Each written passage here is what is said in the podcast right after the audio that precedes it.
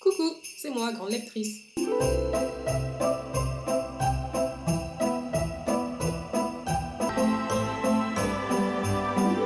Pour être tout à fait honnête avec vous, je viens de me rendre compte que j'avais pas enregistré le podcast du jour, mais finalement me voici aujourd'hui 18h, jour 15,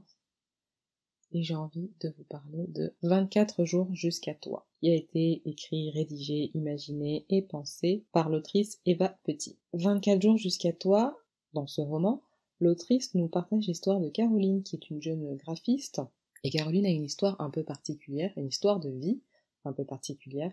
parce qu'elle a survécu à un cancer. Et bien qu'elle ait survécu à ce cancer, ça a laissé des séquelles, euh, ça lui a laissé des séquelles assez profondes,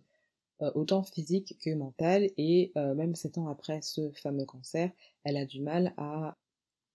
avoir goût à la vie, à pouvoir profiter de la vie, elle va rester chez elle, elle ne veut pas sortir, elle ne veut pas rencontrer de gens, elle, euh, elle vit vraiment comme une recluse.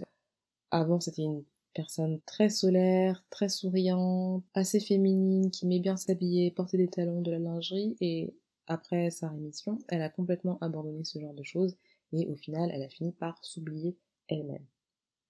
Dans le cadre de son travail,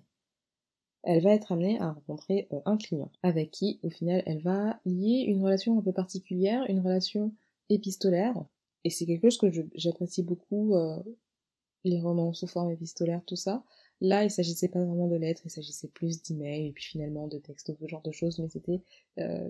le moyen de communication principal des deux personnages principaux, justement ils vont apprendre à se connaître et au final, vous vous doutez bien qu'il y a une sorte de relation un peu intime entre eux qui va se tisser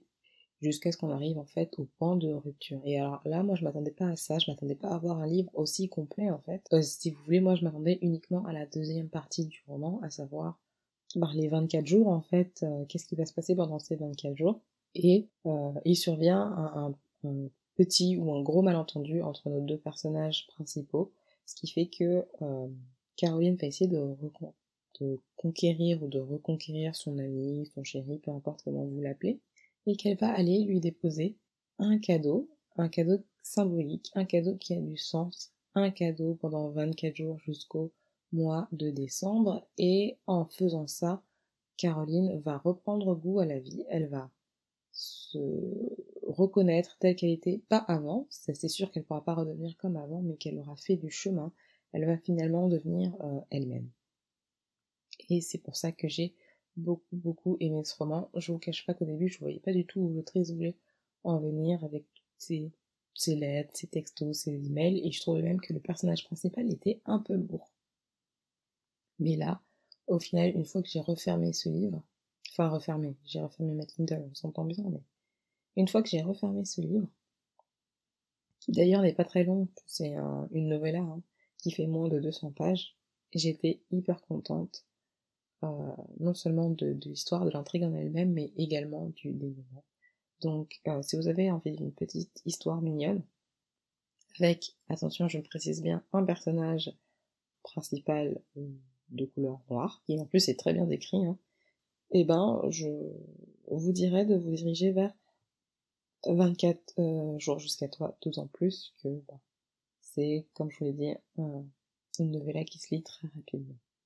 Je suis vraiment désolée pour ma voix aujourd'hui, je ne sais pas ce qui se passe, je vous remercie de m'avoir écouté. N'hésitez pas à me dire euh, si vous avez lu des romans de Noël, parce que là quand même